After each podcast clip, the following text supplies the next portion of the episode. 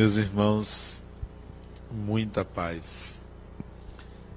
Desde jovem, passei a me interessar por ler e tentar entender a mensagem de Jesus.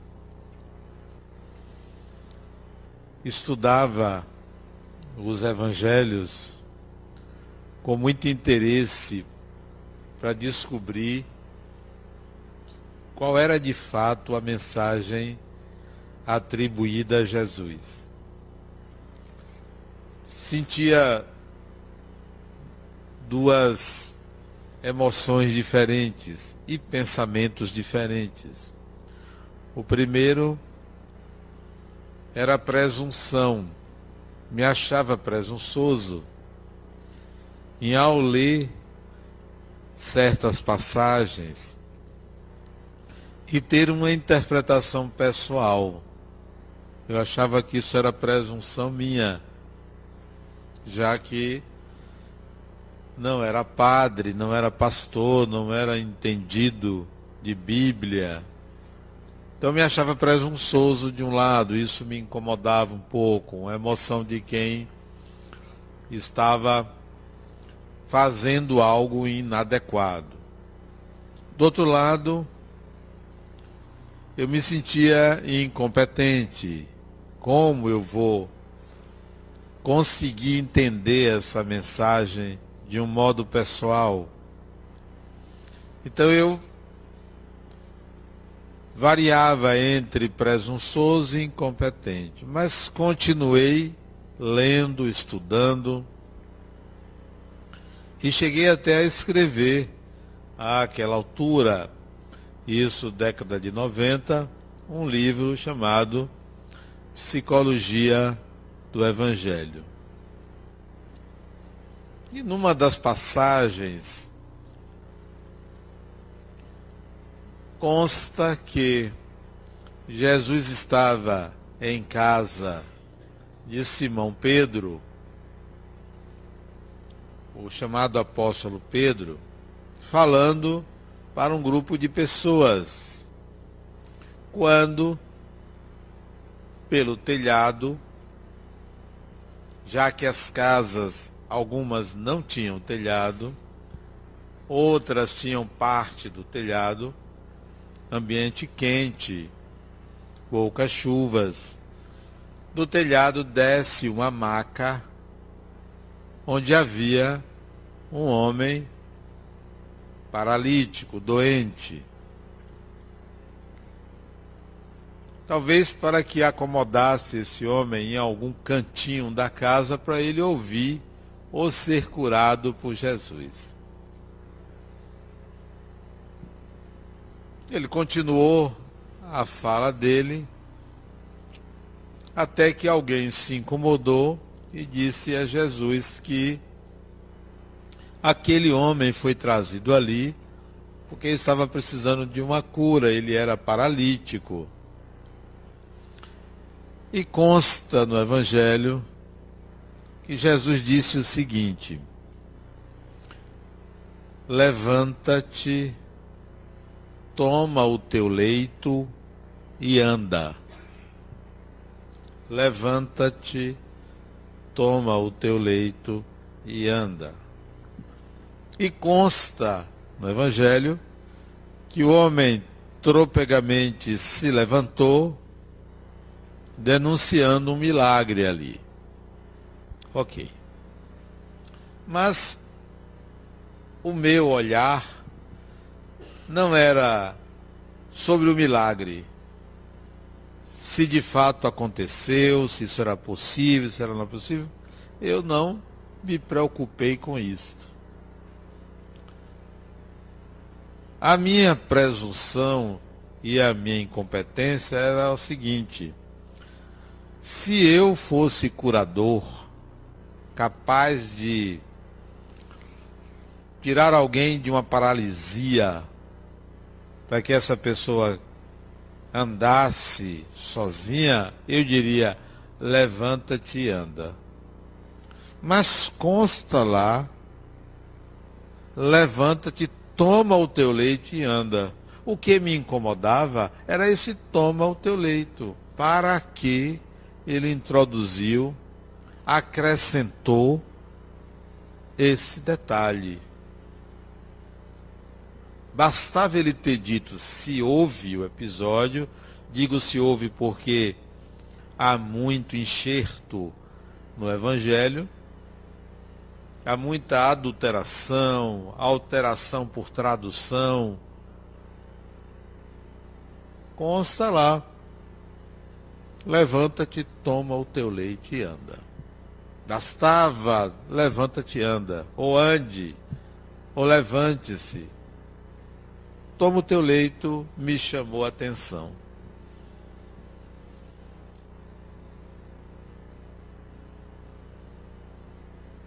Nem foi ele que trouxe o leito, ele estava sendo carregado. E nas minhas reflexões sobre esse toma o teu leito, é como se ele dissesse: Você vai andar, mas eu não vou resolver sua vida.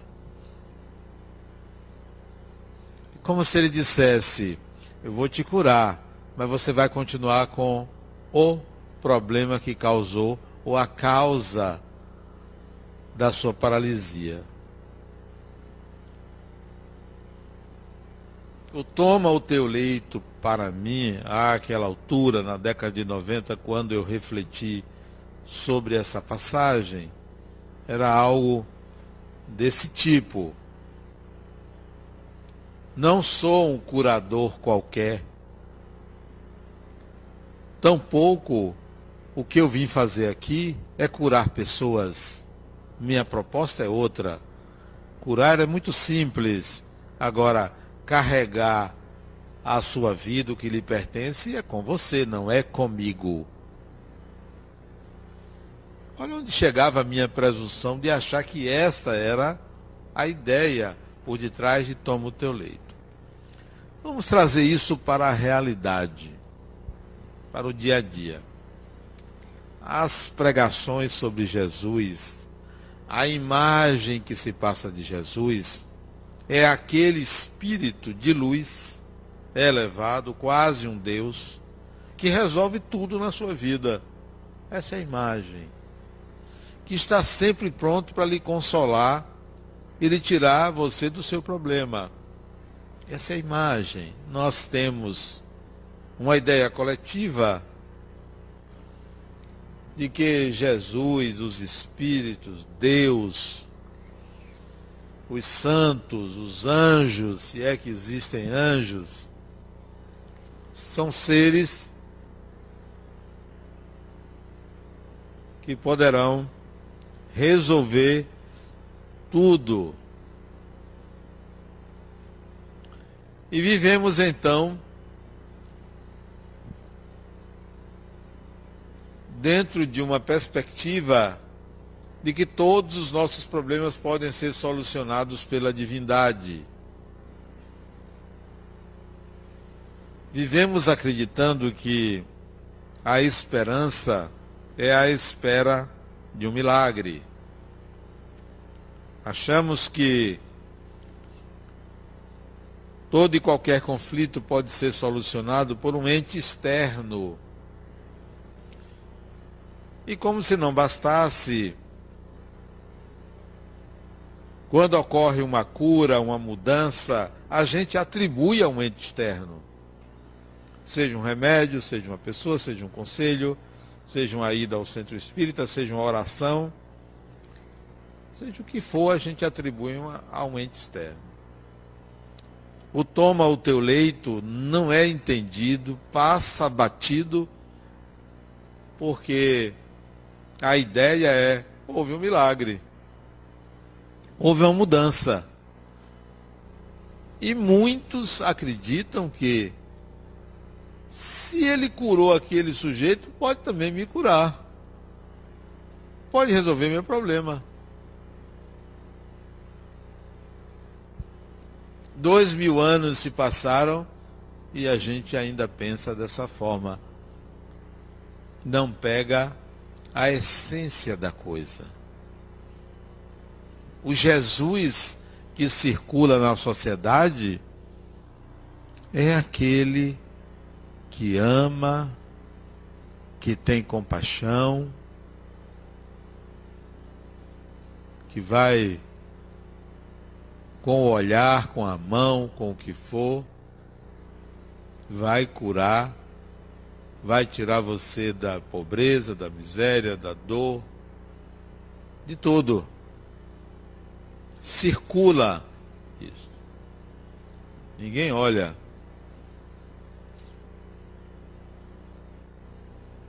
O toma teu leito. O que é o toma teu leito? Eu me lembro que também, quando eu li o Evangelho, eu ficava procurando o que que Jesus disse de primeira, como é que começou tudo aquilo. A minha expectativa pela ideia coletiva é que ele começou assim, numa praça, dizendo assim: amai-vos uns aos outros. O amor é a força viva da natureza. Perdoe. Ele não começou assim.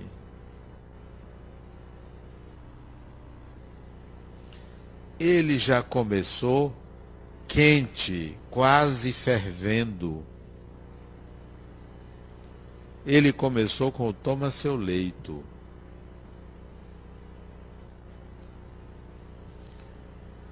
A maioria vê Jesus como aquele indivíduo passivo ou só ativo para o consolo. Mas ele começou, e se você pegar os evangelhos de Mateus, que conheceu Jesus, João, que conheceu Jesus, o de Marcos e de Lucas não, porque não conheceram Jesus, ouviram falar. Pega o de Mateus e de João. Ele começou dizendo assim: Olha, comece logo a se arrepender, porque está chegando o reino dos céus.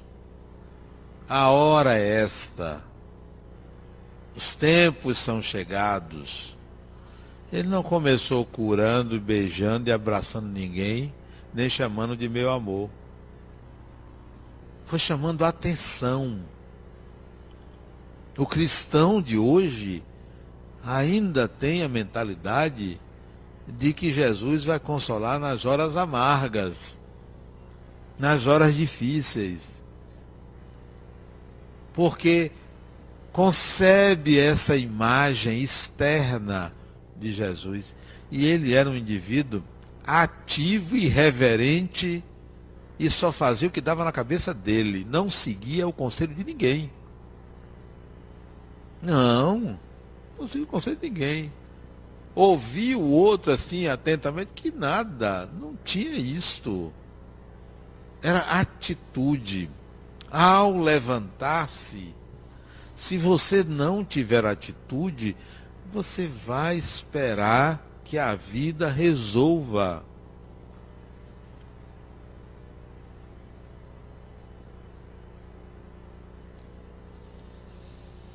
A imagem de Jesus que eu guardo depois de toda a leitura e por causa da minha presunção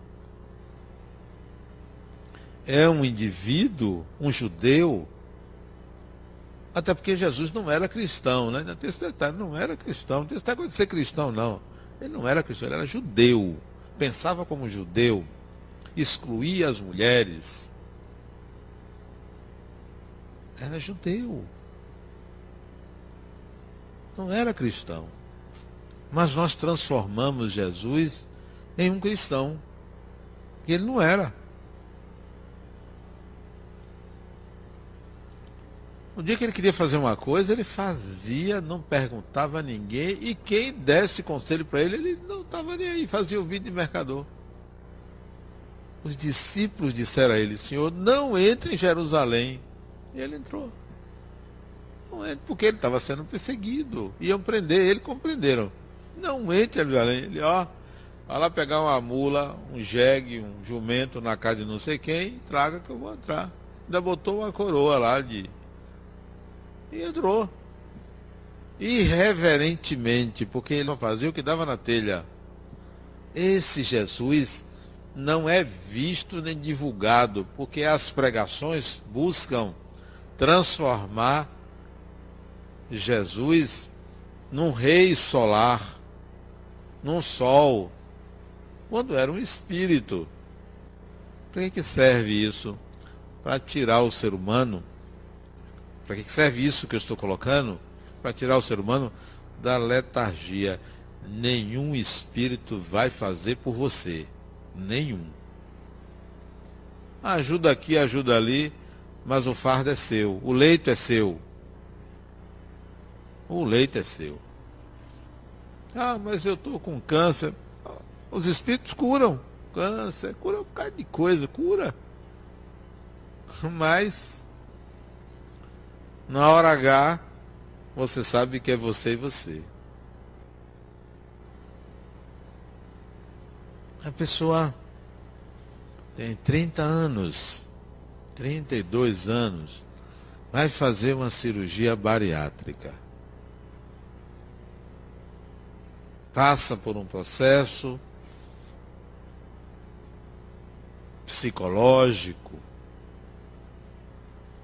é orientada de várias maneiras do ponto de vista médico, faz a cirurgia emagrece, dá resultado, emagrece. Sobra uma pele aqui, uma pelanca ali, o cirurgião vai lá e corta. Costura direitinho, fica ótimo. Mas e o leito? Curou. E o seu leito? Qual é o seu leito? Onde é que está o problema? O problema está na compulsão. O problema está no excesso de poder. O problema está no chakra. O problema está no perispírito. O problema está numa personalidade que tem dificuldade de renunciar. Bom, esse é o leito. Você faz cirurgia, fica tudo bem. Agora está na hora de você caminhar com seu leito. Vai fazer o quê?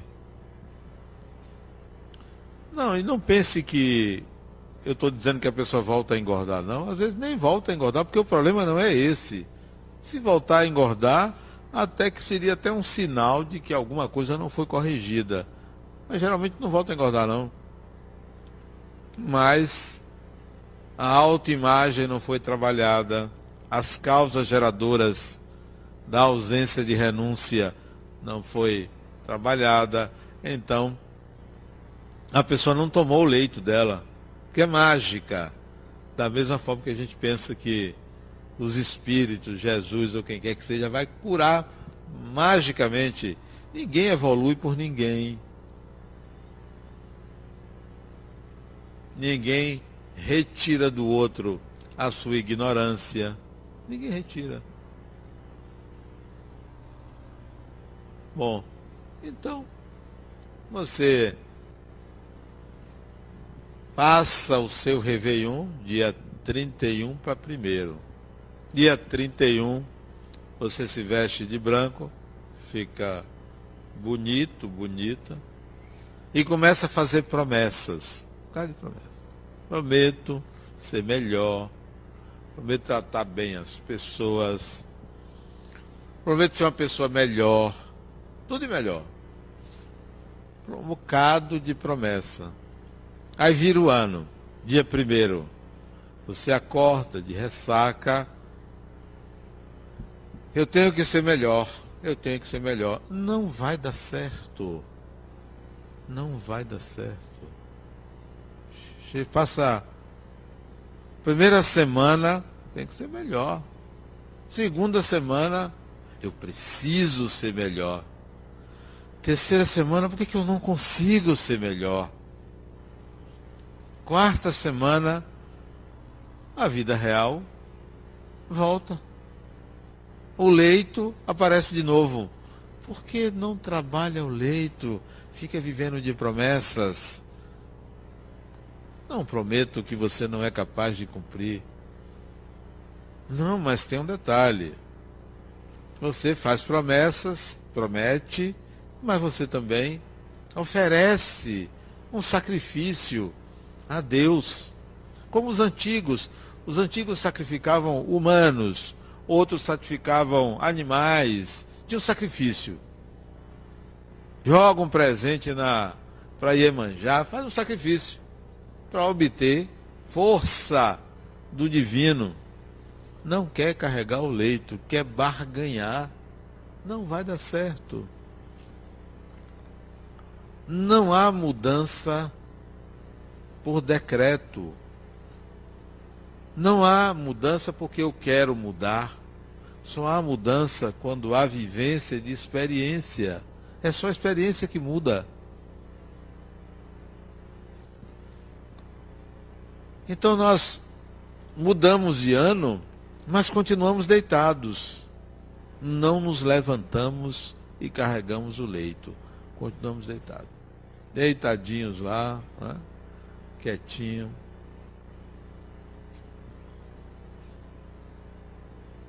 Se não houver mudança, a gente permanece numa estagnação. Mas se não houver disposição, a gente não inicia o processo. Na noite de Réveillon, eu me lembro onde é que eu estava. Estava na minha casa, a casa cheia.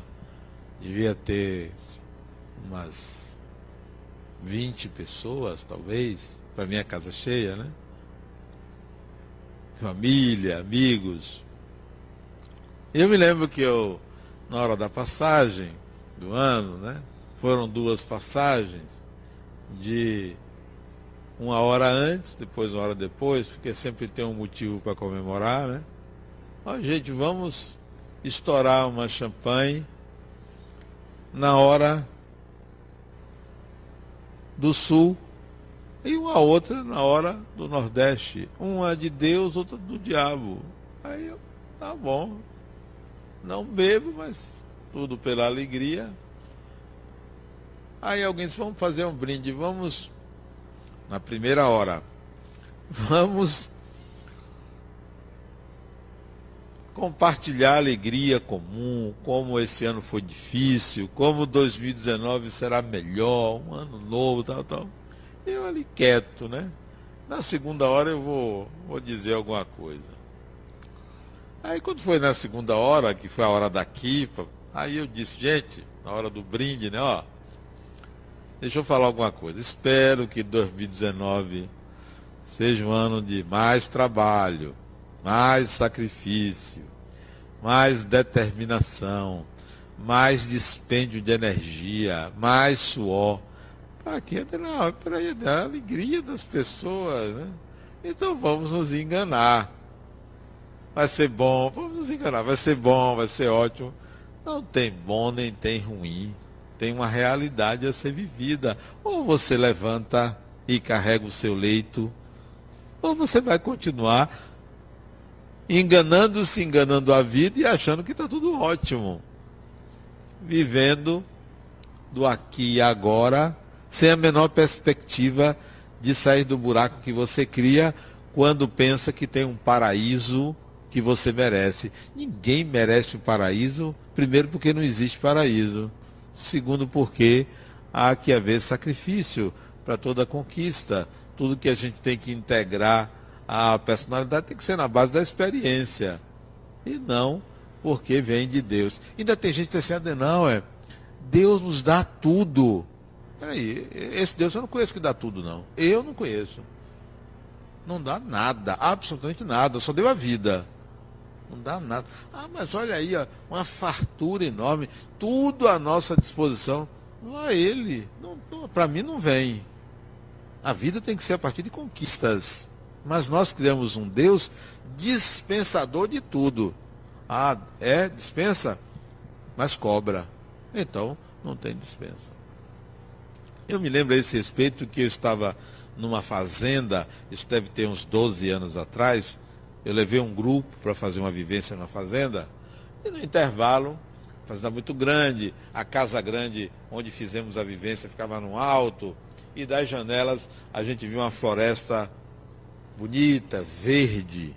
E eu olhando, admirando a floresta, chegou uma pessoa do meu lado e disse, Adenauer, como a natureza é harmônica, que harmonia. Isso era umas 5 horas da tarde, né? Aquele horizonte bonito, aquelas montanhas, o céu bem azul, né? O sol estava do outro lado. Que harmonia, eu disse, harmonia. Você sabe o que está acontecendo ali dentro da floresta? É cobra engolindo cobra. Ali dentro, vai lá para você ver que harmonia. Não tem harmonia, não. A harmonia está na sua cabeça, porque a natureza é cruel. Processo de evolução é um processo de complexidade. O mais frágil sucumbe. Não tem harmonia nenhuma. Eu nunca vi harmonia senão como um arquétipo na minha mente, porque a natureza não é harmônica.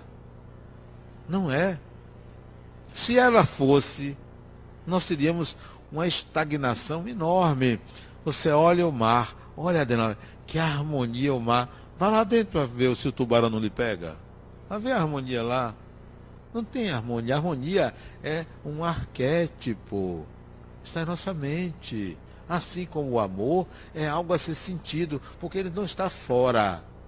É preciso ser integrado, é preciso ser experimentado. Não existe fora. Mas nós criamos uma natureza à nossa disposição. Não está não está à nossa disposição. Ou a gente vai a ela, ou a gente vai à luta, para não dar certo.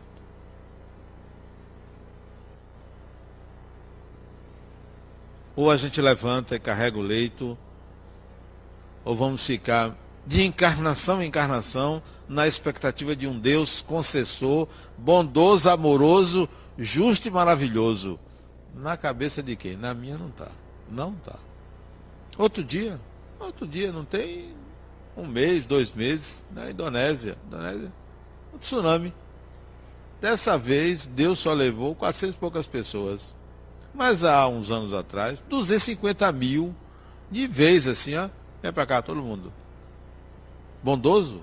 Se bondade é viver, ou deixar viver, esse não é bondoso. Agora, se bondade é Encarnar, desencarnar, encarnar, desencarnar, isso é bondoso. A mensagem do ao levantar-se quer dizer esteja disposto, porque a vida vem ao seu encontro. Ela não vai esperar que você a procure, ela vem ao seu encontro. E não é hoje ou amanhã, não, é a qualquer tempo. Não avisa. É como uma bala perdida. Não avisa, não. Aliás, na bala perdida está o nome da pessoa. Ela vai e acha. Está escrito o nome da pessoa. Ela vai procurando e acerta na pessoa. A vida vem ao seu encontro. Então, tome teu leito. Veja se não é presunção alguém fazer uma leitura do levanta-te, toma o teu leito e anda e se despreocupar com o milagre e ir para o detalhe. É presunção minha, mas para mim a vida é isso. Qual é a maior qualidade de uma pessoa? Disposição. Disposição. Energia para viver. Isso é uma qualidade de uma pessoa. Ah, não, eu gosto de pessoas educadas. Sim, eu também gosto, mas e indisposta. E não resolve. O outro 40 anos de idade, chega para minha mãe, nunca trabalhou na vida. Minha mãe, eu vou, agora eu vou mudar minha vida. Mora com a mãe, né? Agora eu vou mudar minha vida. Para a mãe, sim meu filho, está na hora de você mudar. Mãe, eu quero sair de casa. Aluga um apartamento para mim. Eu vou sair de casa, alugue. Deu uma mesada. Vou resolver minha vida. E a mãe vem para mim toda Denauer, você não sabe o que meu filho me disse, que esse ano ele vai mudar. Quem precisa mudar é você. É você que precisa sair dessa história. Você está na história errada.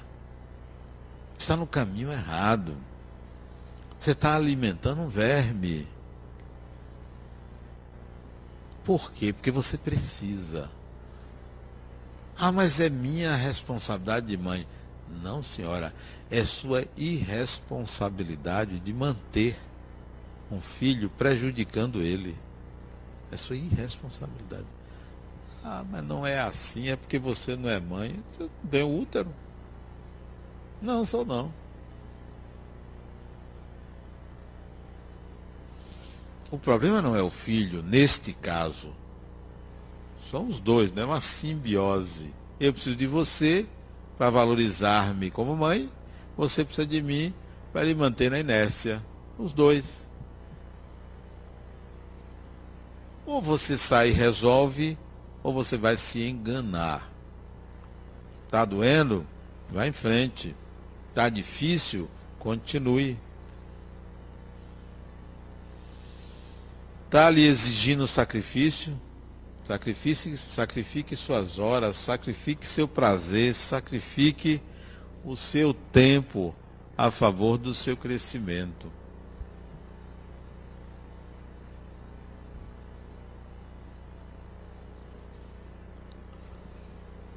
Então, a maior qualidade de uma pessoa para mim é a disposição para viver. Eu quando vejo aqueles rapazes, moças, jovens, aquele quietinho, certinho tal, meus pêsames. Aquele outro agitado, emocionado, apaixonado, esse, esse eu quero trabalhar com esse. Esse é bom. Ah, mas aquele ali é tranquilo, então sim, deixa a tranquilidade dele, por causa dele, fique tranquilo na casa dele, porque a vida não nos pede tranquilidade. A vida nos pede energia. O, a divindade nos cobra energia. A gente tem que gastar energia. Gastar. Gaste. Gaste energia. Não acumule. É igual a poupança. Quanto mais você guarda, mais você deixa de viver. Gaste. Viva. Ah, mas vai faltar. Falta, ganhe mais, vá atrás.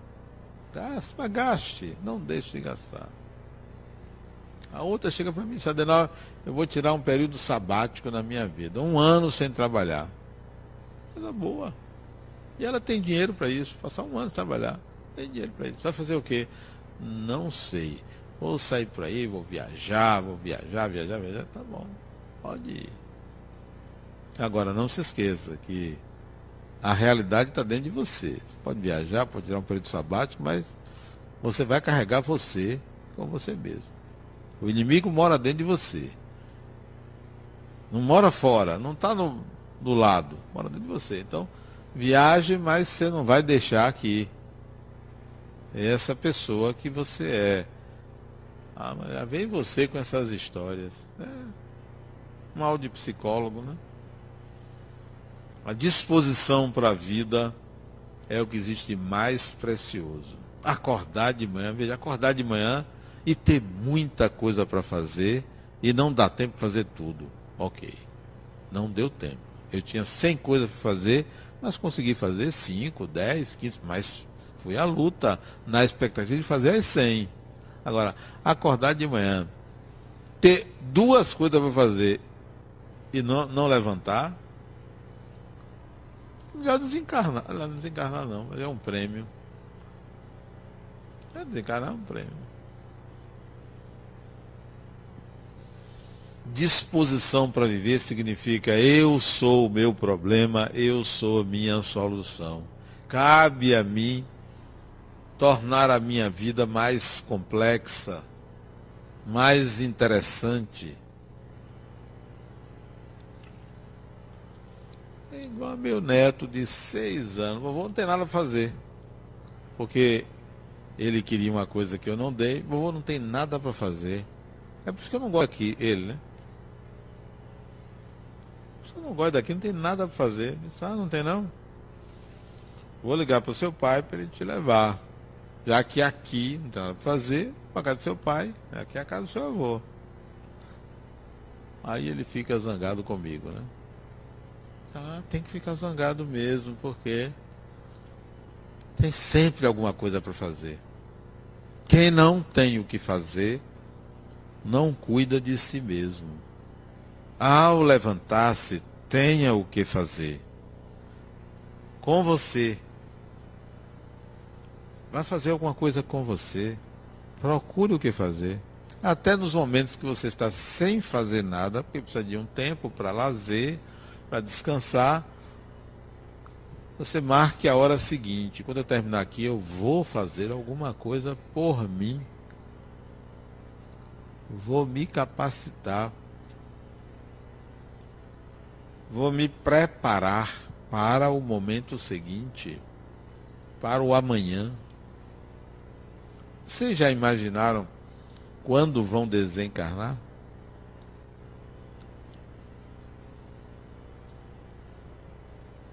Imagine que você precisa fazer alguma coisa, então comece a se capacitar e preparar as malas, porque para desencarnar é dali pra, daqui para ali. É rapidinho. Então, a disposição de fazer as coisas hoje vai lhe dar segurança quando você desencarnar, porque você vai estar sempre querendo fazer alguma coisa. Porque a desencarnação não leva ninguém à espera de um paraíso, nem de alguém que julgue se você fez o bem ou fez o mal. Isso não existe. Não tem censores, julgadores, nem superegos que vão dizer se você vai para o lado esquerdo ou para o lado direito. Se você vai para um lugar bom ou para um lugar ruim. Vai todo mundo, todo mundo. É quando acontece um acidente na cidade, as pessoas vão para onde? Para o hospital. Brancos, pretos, amarelos, cor-de-rosa, vai tudo para o hospital. Ricos, pobres, vai tudo para o hospital para cuidar do corpo, né? Então todo mundo vai para o hospital. O hospital é lugar de doente. Então vai todo mundo para lá porque adoeceu, porque teve um acidente, vai todo para lá. Quando você desencarna, vai todo mundo para uma vala comum. Qual é a vala comum? Um hospital. Por quê? Porque chega cansado. Maioria. Então não tem esse negócio, ó. Você vai para o lado de cá, porque o lado de cá é umbral, que você errou, você vai para ali. Não tem isso. Vai todo mundo dormir, descansar. Ontem veio uma família conversar comigo, a, a mãe desencarnou, disse, deixe ela, ela está tá descansando, estava cansada dessa vida, deixa ela descansar. Eles ficam aqui perguntando como é que ela está, ela está descansando. Foi ontem que ela desencarnou, descansa, deixa a mulher descansar. Não, mas minha mãe, 70 anos, mas minha mãe deixa a velhinha descansar, né? Ah, mas estou com saudade. Poxa, não pode ficar. Quando estava aqui encarnado, você passava um dia, uma semana, não tinha problema. Agora você está com saudade só porque ela desencarnou? Deixa a mulher descansar. Então, não tem esse negócio de ir para umbral, para não sei aonde. Desencarnou, vai descansar, porque cansa, perde fluido, né? Não tem juízo final, não tem avaliação, continua a mesma coisa, você é você. Então, desencarnou, tem a disposição porque existe a disposição agora. Eu não me imagino parado. Posso ficar para descansar um pouquinho, depois vou dizer, peraí, tenho que fazer alguma coisa na minha vida, eu vou ficar aqui esperando anjos com harpas tocando, ou alguém dizendo, não, é, você foi palestrante, que coisa boa. Sim, e daí? Grande coisa. E agora eu vou me vangloriar porque eu fiz isso, fiz aquilo. Isto é bobagem. Ah, mas você foi importante, fez uma fundação. Grande coisa. Como se isso. Eu fosse viver disso. No mundo espiritual, eu vou viver disso. Viver de vantagens. Viver do que fez. Nada disso. Você é o que você é capaz de fazer. Você não é o que você fez, não. Não é. Ninguém é o que fez. Quem vive do que fez é aposentado. Aposentado. Estou aposentado. Trabalhei não sei quantos anos. Grande coisa. Todo mundo trabalha, criatura. Você agora vai viver do passado? Não. Você é o que você é capaz de fazer agora, agora, nesse momento. Não é o que você fez a semana passada, porque você pode não ser capaz. Você é o que você é capaz. Então não viva do passado, viva do presente. Você não é o que dizem de você. Porque tem gente que ainda acha, não, porque você é isso, é aquilo, sim, isso é o que os outros pensam, ninguém está dentro de mim. Eu sei o que eu sou. Você sabe o que você é. E se você sabe que você não é boa coisa, procure ser boa coisa. Se você sabe que você não sabe fazer uma coisa, vá se capacitar para fazer aquilo. Não viva da imagem, tampouco dos feitos passados. Ah, Adenal, eu criei meus filhos. Grande coisa. Gato também cria, cachorro também cria filho. Depois da água. Você agora, a sua vitória ter sido mãe? Oxe, como assim? Ah, mas eu fiz uma família. Muita gente faz família, criatura. Grande coisa. Você é o que você é capaz. Você não é o que você fez. Não viva do passado. Então, ao levantar-se, esteja de pé e diga: Eu sei o que eu tenho que fazer comigo. Eu quero fazer tais coisas comigo. E fazer com você não significa para você, significa também compartilhar a vida com outras pessoas. Mas lembre-se que você está fazendo para você. As pessoas vinham aqui no centro. Zé Denal, vim aqui porque eu quero ajudar Jesus. Ele não lhe pediu. Eu vim aqui. Eu vim aqui para ajudar o Espiritismo, não precisa. Eu vim aqui para ajudar Allan Kardec, não precisa. Eu vim aqui para lhe ajudar. Não pedi. Você está aqui por sua causa. Ah, mas eu quero ajudar as pessoas. Você está aqui para se ajudar.